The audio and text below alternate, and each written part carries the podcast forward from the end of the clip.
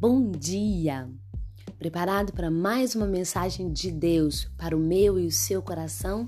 É, pois Deus deseja a todo instante falar as nossas vidas, deseja a todo instante mostrar os planos e os sonhos que Ele deseja para mim e para você.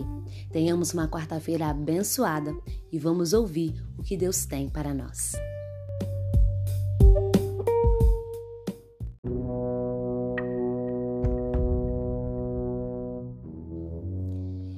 Nosso texto hoje está em Provérbios. Isso, Provérbios capítulo 7, do verso 1 até o 7.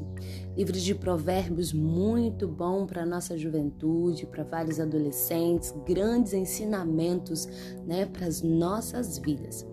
Então vamos lá? Meu filho, obedeça as minhas palavras e no íntimo guarde os meus mandamentos Obedeça os meus mandamentos e você terá vida. Guarde os meus ensinos como a menina dos seus olhos. Amarre aos dedos, escreva-os na tábua do teu coração. Diga a sabedoria, você é minha irmã.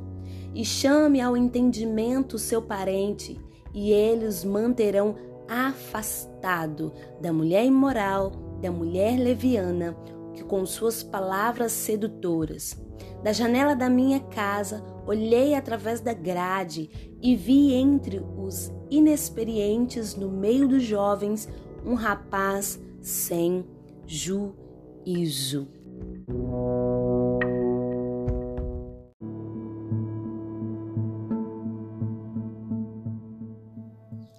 E o tema de hoje é Observados, de Priscila Mota. O verso 6 vai falar: Da janela da minha casa olhei, através da grade vi entre os inexperientes, no meio dos jovens, um rapaz sem juízo. Da janela das nossas casas vemos e somos vistos o tempo inteiro, mesmo quando não percebemos. Há espectadores observando e fazendo todo tipo de julgamento a nosso respeito. Andando como se fosse impossível alguém ver o que faria, o jovem sem juízo estava no cenário ideal para ser usado como mau exemplo. Perceba que Salomão diz que o jovem estava entre outros inexperientes, mas é ele quem chama a atenção do rei. Andamos no meio de muitas pessoas despreocupadas com a lei de Deus e com seus planos, mas é em nós que o olhar do rei está focalizado.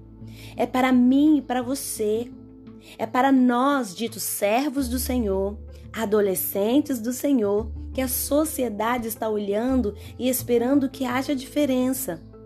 De suas janelas gradeadas, olham procurando em quem podem confiar, de quem podem extrair virtudes, anseiam encontrar esperança e segurança. É justamente por isso que as pessoas, que as nossas ações devem estar em conformidade com a fé que professamos.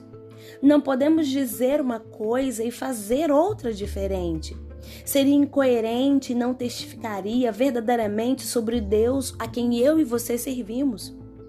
Que as nossas atitudes, em qualquer tempo, participem dos relatos de outras pessoas com destaque positivo. Que não sejamos mais um sem juízo no meio de tantos que andam como se não soubesse o julgamento da parte do rei que sejamos bons exemplos em todos os lugares e em todos os momentos. Que sejamos adolescentes que sirvam verdadeiramente a Deus. Que sejamos adolescentes que deixem marcas positivas na vida de quem nos observa. Não descuidemos do bom testemunho, ainda que tenhamos a sensação de que não há ninguém nos observando. Que Deus te abençoe e reflita na palavra que Deus deixou para nós nesse dia.